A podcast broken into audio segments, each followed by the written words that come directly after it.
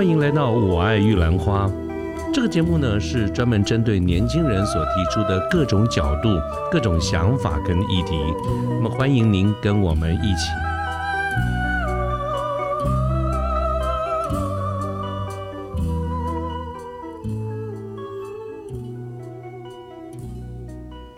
再来问一个问题哈，像这些 talent、这些 candidate，他们在入职以后，HR。还能够期，就是他们还能够对 HR 有什么期待？因为按照你刚才讲，HR 的主要的功能，在一个人还没有进公司以前，他其实 HR 是站在公司的这个角度，嗯啊，我们怎么样啊？选用预留不都是公司的角度嘛，对不对？对对。那这实际上不是这些 candidate 或者是 talent 的这个角度。那其实，那既然是这些人进了公司以后，他大家就是同事嘛。对。那进来以后呢，他们或者正常来说，我们对 HR 该有什么期待呢？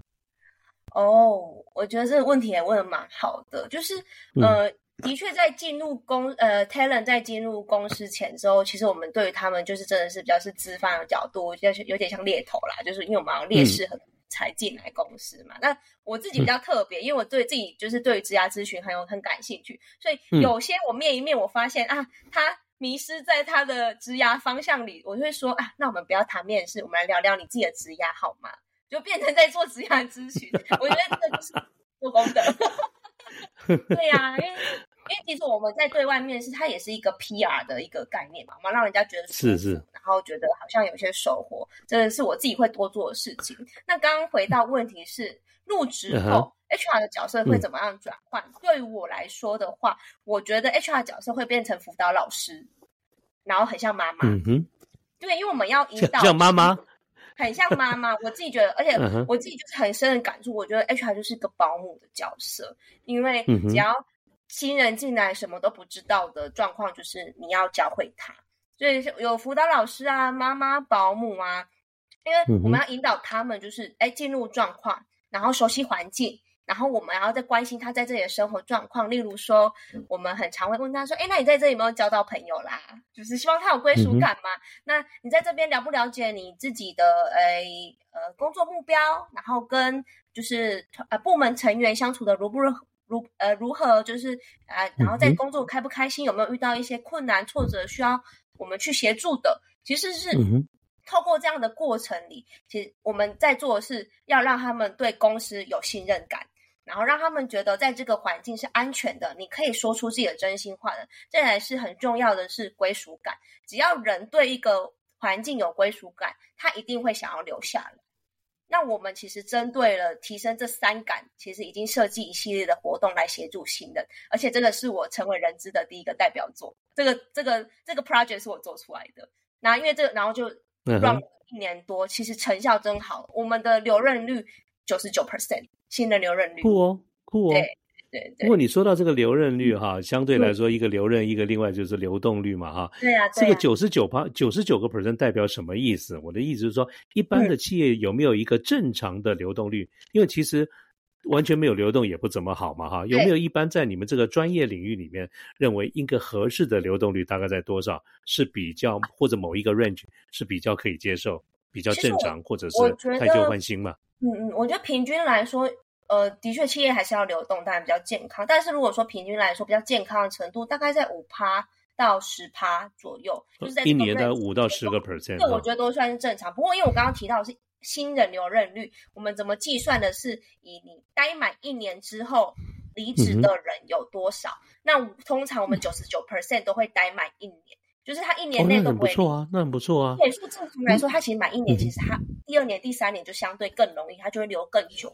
我们其实是在他就是有点像协助他度过新手期，快速建立他对于这个公司跟工作的一个呃状况，大概是这样。换换句话说，就不是一般我们常常认为的三个月或六个月的试用期的概念。你们在一年这个都算都算相当稳定了哈。对对对对对，我们试用期通过哦。呃，不说通过，因为通过一定会有不同状况。应该说，试用期过后还留住，一定是百分之百。对，因为我们都我们针对新人有一个叫三阶段。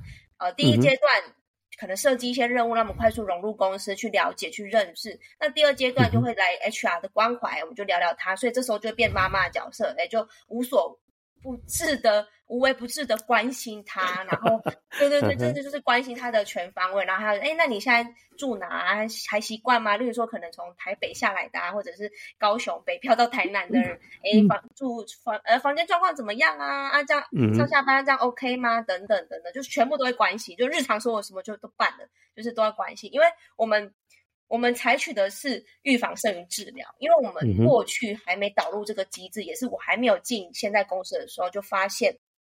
很多新人他遇到问题不敢讲，因为他对于这个地方没有信任，再来是没有机会让他输，因为他也不知道找谁说，所以这个就很可惜。那我们，所以我们在满一个月的时候，我们就跟他建立这个关系，让他知道我们有这样的一个通道是可以抒发的，他对我们有信任感。很多资讯会提早到我们这边来，我们都可以提早协助。例如说，有些人可能对于就是工作内容不是很理解，为什么要这样做，或者是跟主管好像有一些怪怪的地方，这时候我们 HR 就是当中间的桥梁，去协助他把这些事情解决之后，哎，他就没有问题了，他就是可以顺利的待下来。那第三个月的话，我们会帮新人办一个，呃，有点像是新人毕业 party。有点像仪式感，就是哎，恭喜大家正式成为我们的正职员工，然后就是一些像成人礼那样子。对对，就是成人礼，然后恭喜大家，然后哎，正式成为我们的哎正职员工。那正职员工有什么样的一个呃，例如说八天的假期，然后可以再跟那个呃我们的。呃，老板，我们都直接请老板来直球对决。哎，有没有什么问题，我们就直接跟老板就是直球对决，也是让他们觉得说，其实老板是没有距离的。嗯，老板真的没有距离，让我们觉得说，其实老板就很简单啦，就是在路上遇到都可以说话，然后也可以这样直接面对面沟通的。因为我们一直在营造的是一个透明沟通的文化，所以我们会透过很多活活动来呈现我们自己的文化。大概我们对于新人的会投入蛮多资源在这一块上面的。嗯。所以你刚才谈到的，你所设计的这个一系列的这些活动，它是已经变成一个 program 一个制度，对，还是制度了？它是已经是了嘛？哈，对，每位因为我刚走这些走这个流程，对，因为我刚才听你在讲的时候，我一边在想啊，就是说你的这个百新人百分之九十九的留任率，那是因为你 Doris 个人的人格特质。还是你把它建立一个制度，因为如果你是你个人的人格特质，那是因为你啊。如果你有一天高升了，你有一天啊离职了，换了公司了，你搞不好就没有了。还是它它是一整个的制度。对对对对对对，因为任何的这种事情绝对不能只是只只是因为个人特质发生，对，因为不然我们这样永远都没有办法去变动。所以我们一定都是把它变成一个制度了。那这个制度只是由我是把它设计出来，我们试让过后，哎，发现可行，那就是。就是有点像是，那我就帮所有 HR 做教育训练。我们之后就是照这个制度，SOP 是什么？第一个月要做什么？第二个月要做什么？第三个月要做什么？我们就是一直在 run，每一季都是在 run run run。我们已经 run 了一年多了，所以才会有刚刚所说到那个数字，呃，九十九的留任率啊，然后三个月是百分之百的留任率。对，嗯嗯，OK。那呃，另外，Doris，我记得我们在聊天的时候，你也有提到，你也有做过做了一些，还是越来越多的这种校园的讲座嘛，哈。嗯。哎，要不要跟我们聊聊这方面，对吧？聊一下这些校园讲座的一些经过啊，等等。哦。有啦，就是这，我觉得这是有，就是就是一个机会，我觉得蛮幸运的。就是今年刚好有一些机会，就被一些政府单位跟学校就邀请进入校园，跟校校园跟大学生互动嘛。嗯，那因为我的主聊一聊，对对，我的主题讲座其实都是围绕在引导学生如何做自我的职涯探索。或者是求职上面的准备，因为我觉得这是一连串的关系。如果你不认识自己，不知道自己要去哪，那你开始写履历，那就只是不知道在干嘛，因为你根本不知道去哪，那你就随便随便丢都可以呀。所以我其实是很希望现在的大学生可以早一点开始思考这件事情，才不会像我一样，我刚毕业超迷惘，然后迷惘到不知道该怎么办，然后就会觉得很，我那时候经历蛮多痛苦的，就是太印象深刻。所以，我其实现在做这件事，某部分是就是满足自己个人使命的部分。我觉得我现在有能力了，我就可以帮助大家，然后去用我过去的经历，不管是分享或者是很系统化的一些探索的方法，教会现在的大学生怎么样从大学这个阶段，然后就开始探索自己，然后越来越认识自己之后，才知道什么样才是我真正职涯上想追求的事情，而不是只是被一些。社会价值观所绑所绑架。对，因为毕竟我觉得学校教了我们很多课本上的知识，但都从来没有教过我们认识自己。那职业探索其实是一辈子的课题啦。我觉得大家终其一生都在认识自己，我觉得这非常重要。嗯。其实都是很棒，你知道？你看，很多人在过去的一些经验，如果有一些负面或者不好的经验，他都把它转换成投射到未来，变成一种恐惧。可是，我觉得你选择的另外一个方式，就是把它变成一个助人。的这个概念哈，我觉得真的很棒。不过你刚才谈到这点，似乎也就是跟你呃刚才在前面的前面，就是说谈到你有这个职涯或者生涯规划的这些证照跟经验，我觉得你在校园讲座应该也是这个角度嘛哈。对对对对，其实那你可不可以就这个职涯或者生涯规划这些这边呢，再跟？我们先让线上的呃听众朋友大概说一说，我们应该用什么样的一个态度跟角度来看这个职涯或者生涯的规划呢？嗯，我觉得如果只能讲一点的话，我会说，我觉得人活着是为了快乐，所以你做的任何决定应该都是为了快乐而做决定的。所以，当你今天要做了，例如说我们在讲求职这件事，好了，好多工作不知道怎么选择，我觉得有时候就是直觉问自己，你选择哪一个你是最快乐的？因为。我因为我觉得这个社会价值观都会教我们说，哦，你应该就是要选择高薪、有成就、有社会地位才是成功。但我自己在这样出社会三年之后，我发现成功不是别人定义的成功，成功是我自己觉得什么样是成功，那就是你的成功。所以回到自己，变成像是你要去了解自己。你觉得什么样是你的成功？那你觉得做什么样的事情让你快乐？做什么样的事情让你觉得有热情、有天呃，然后你有发，你能发现自己的天赋吗？因为当你有热情的时候，你就会无条件的去对一件事情付出。那在这件在这件事情上，你就算很辛苦、很累了，你还是会觉得快乐。因为我觉得快乐是一种发自内心的成就感。它它比起 money 啊，比起地位啊。它都是可以持续很长一段时间。我觉得 money 那个都只是暂时。就像我今天我可能被加薪了，哦，好开心哦。然后可是隔 天就觉得好像没什么啊。那对啊，那不可能一直都是以就是加薪来让你获得快乐啊。所以你终究你要回到你自己内心的真实的渴望，什么样的事情可以让你快乐？然后这个对我来说很重要，这是一个价值，我的价值观呐。对，就是做什么快乐，我觉得这是一个很重要的一个第一的原则，对我来说，嗯。我蛮同意你刚刚讲的，因为就是单就譬如说你刚刚谈到加薪这件事情啊，其实也是先撇开扯开来旁边稍微讲一下。我们在业务这个领域里面，其实有一派的说法是啊，这个薪水尤其是底薪的这个概念啊，就是说人的这种被奖励啊，是薪钱的确能够发挥作用，可是它是一个边际效应递减啊，也就是说一段时间以后，我们就觉得说理所当然啊，刚开始加薪的时候。我们看到的，会觉得快乐而已。我觉得，哎，而且很感谢公司啊。可是到了接下来呢，就会觉得应该的，对，应该的，我很努力是应该。而且，对，那再过来呢，就会觉 得我被亏待了。其实加我加的太少，对对对，等等。我觉得，我觉得这个人都是人之常情。所以，为什么在业务这个领域里面，我们比较喜欢用奖金来来来代表？所以我们有一种说法啊，不晓得你觉得怎么样？但是我们在 sales 这个 field 里面有一种说法，就是。薪水啊，就是薪水反映的是你的苦劳，奖金反映的是你的功劳，啊，这是我们尤其业务单位有有底薪有薪有奖金，我们的说法是这样子，你觉得怎么样？我蛮认同，因为薪水如果说以业务来说，你给他基本薪水，当然是保障他的一个基本生活不要对有差错，他才有能力去追求嘛。那的确苦劳，因为业务在前期要做很多 cooking 的事情，那这这段这个薪水就是让他有。这段的余裕可以去做 cooking，那当他哎 cooking 到一阵子，他可以成长往往上的时候，那他的确可以用奖金去追求自己更想要的目标。我觉得这这的确才是比较适合的做法。嗯，你说到这一点哈，你刚刚讲到这个，包括 sales 要去 cooking，其实感觉 Doris 对 sales 也是蛮了解的。这让我想到 Doris，你还有另外一篇文章叫做《人资的多重角色》。好，这个我可以跟线上的，我可以跟线上的听众朋友讲，我觉得这一个这一个哈，刚才的那篇文章谈的是人资的这个部分，可是呢，Doris 在人资的多重角色这一篇文章啊，是我也很愿意跟大家分享的。我觉得他已经看的这些角度哈，已经超过人资，所以我刚才为什么说看他也非常有 sales 的味道？Doris 要不要简单的跟我们讲一下你的这一篇文章人资的多重角色里面，你有谈到你有各种的角色，sales、marketing、event 啊、counselor 啦等等这些 PM 啊，我觉得很有意思这篇文章。是是是，我觉得人资真的是一个很多元的。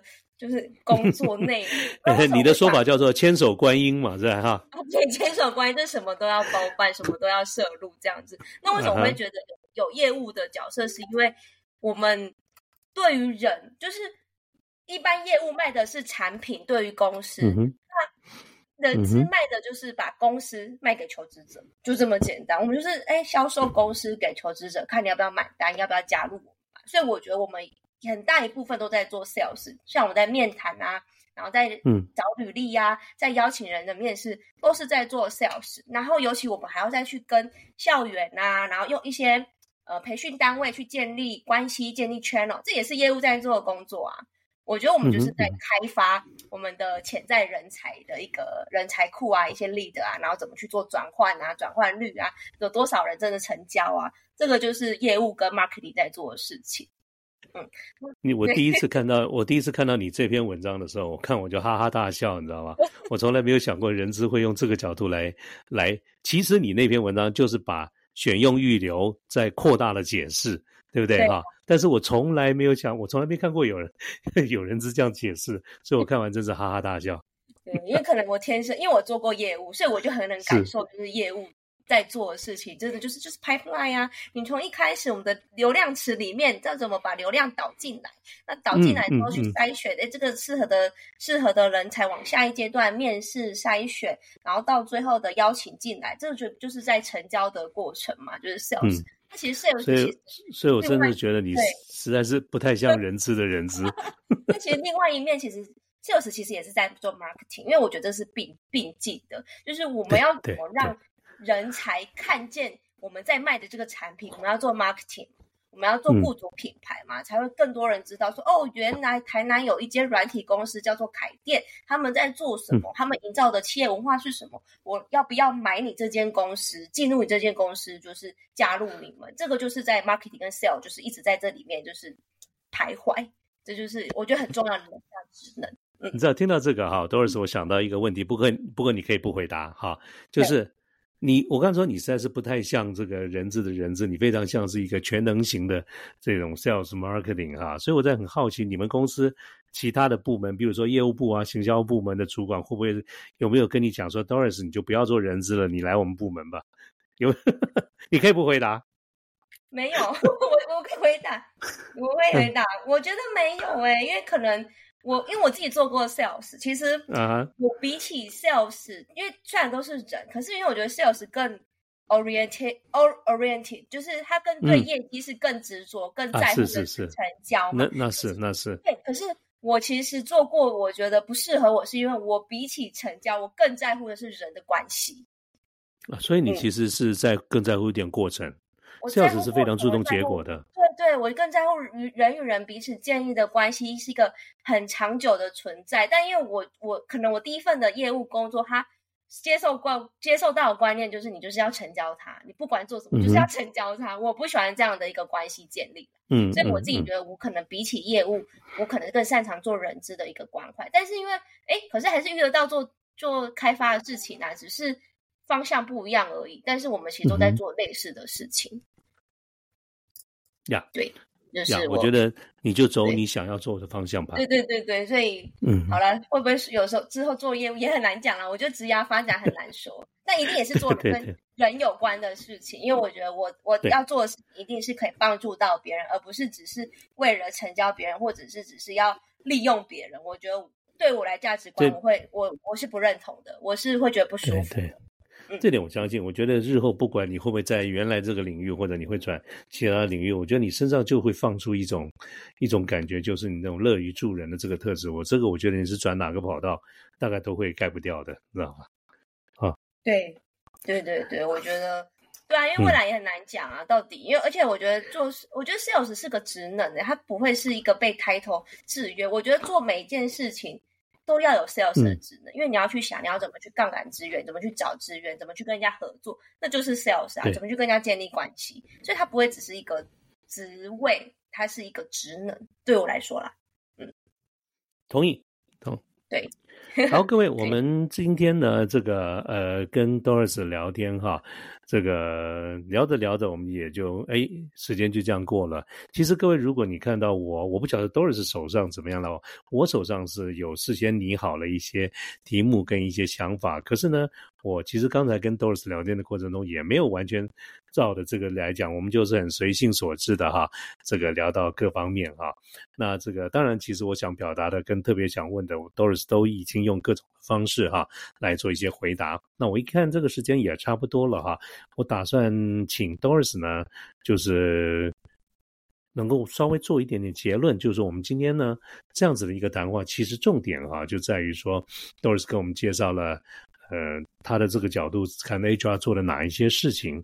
那我也回回一下，回忆到我们中间有很多的问题，其实也是跟我这次的题目有关，就是我们怎么样跟 HR 打交道。当然，得先知道他们的 HR 在想什么，他们在做什么嘛，哈。那所以呢，我想节目的这个尾声呢，是不是请 Doris 快速的或者用很简单的几句话，为你所看到的 HR 能够做一个简单的一个结论？HR 的简单结论哦。哇，这一题这一题没有在反纲里面。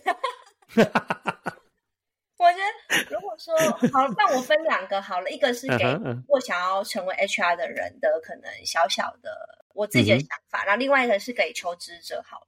第一个，如果说你想要当 HR 的话，我觉得你真的是要对就是助人，甚至抱有很大的使命感，因为大家都知道人真的很难处理，有时候你真的会被人搞疯。可是如果你原本热情就是在于人上面，你多么的被搞疯，你还是会活过来的。因为我听过很多做 HR 人，就是他们觉得人真的很麻烦、很累，他们很心累。但我觉得他们可能打从心里其实就可能不太适合吧。偷偷说，对对对，我觉得这是你一定要助人的使命，然后。很坚强的对于人的一个看法，我觉得做 HR 就会你会比较轻松自在，并不是说你喜欢人就是适合做 HR，我觉得这是两回事。好，这是对于就是给 HR 的一个小配备。再来是啊，再来是 HR，其实你要做的事真的很多，所以我觉得已经过去传统 HR 已经不能定义现在 HR 在做的事情了。所以不论你。现在在什么样的一个阶段，什么样的职位，想要转 HR，我觉得只要你想清楚，你真的是对人有使命的，我觉得你就是适合做 HR，不会是因为你过去没有经验而不适合。这是给想要成为 HR 的人。那给求职者来说的话呢，我会说，嗯，我会想要讲的是，我觉得职涯。它绝对不会是线性发展的计划，不会说你今天写一写哦，那就会跟我们预期一样的发生，因为我们就不是在写计划书嘛。我自己觉得职涯规划是我很清楚自己在什么样的路上前进。大家应该都有听过以终为始，我知道我的目标是什么，我就是在往我的目标前进。那就算过程中有变动的话，因为我在过程中的努力会让我有。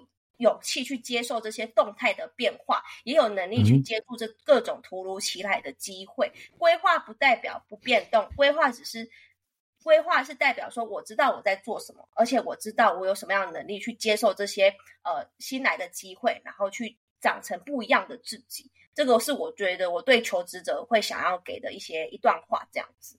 对，就是就是祝福大家，就是都可以找到自己。很喜欢的工作跟过很快乐的人生，我真的觉得人的就是活着就是要快乐。我自己有自己一个座右铭，叫做呃，happiness is the purpose of life。如果你不快乐，那你为什么要活着？活着是不是就没有意义了？如果你真的不快乐的话，好，结束。我讲太多了。嗯，好一个以终为始啊。对，下一次呢，我们就请 Doris 来跟我们谈谈与成功有约。我们来谈谈 Seven Habits。可以，好，我都帮你想好了下一次了哈。OK，好，那这这个非常谢谢 Doris 哈。那呃，各位像今天呢，我们呃跟 Doris 聊得很愉快啊。那我们刚刚在节目一开始的时候有谈到 Doris 的这个文章哈，那我会把它放在节目的。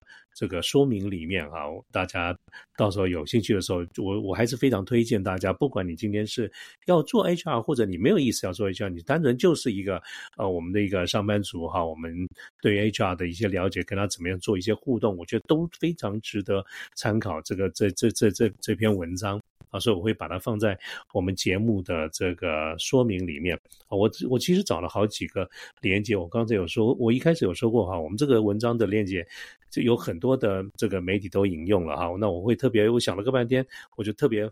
放商周的，因为为什么呢？是因为商周的这个链接完整的介绍了这个 Doris 啊，他的公司啦等等。其他你说什么一零四啦，或者是 Cheers 的这些，就写了个这个名字，我觉得没意思，你知道吧？所以我觉得放商周的啊，所以这个地方就会把商周的这个链接放上来给大家做一个参考。那么大家如果有什么问题，或者是跟 HR 有关的这个问题呢，我也会放上啊这个。Doris 的联络讯息啊，这个还没有征求 Doris 的同意。就如果大家有有问题或者想跟你联络，我可不可以放上你的联络的讯息，或者是任何你愿意让大家能够接触到你的，或者是怎么样的一个联络，可以吗？可以吗？哈，好，那这这样子的话，我就把 Doris 的联络的这些信息呢放在我们的网上。各位如果有任何的问题啊，都欢迎跟 Doris 做进一步的沟通。那么我们今天的这个节目呢，就到这边。那 Doris 要不要跟我们线上的朋友说个再见呢？好啊，就是谢谢今天主持人邀约，然后就是祝大家有一个快乐一天。我我其实很喜欢我们公司的一句话，叫做 “Be a Be awesome today”，就是。大家每天都是一个很 awesome 的状态，不论是你的生活跟工作，所以我想要祝大家就是可以 be awesome every day，每天都是过得一个很开心的一个状态。好，谢谢大家。太好了，我们彼此，包括你，包括我，包我们也包括 Doris，我们每天都 awesome，好不好？对呀。OK，好，那谢谢大家。我们今天的这个节目呢，就到这边，谢谢大家啊！祝大家有一个美好的夜晚。那么在这边跟各位说拜拜。